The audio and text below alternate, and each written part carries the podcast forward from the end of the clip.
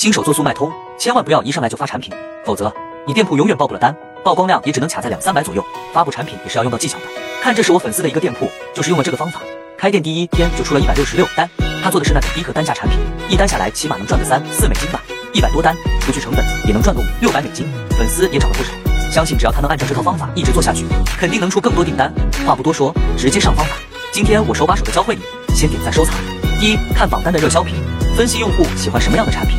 二标题优化，老卖家都知道标题权重占的比例是比较大的，一个好的产品标题能带来更多流量。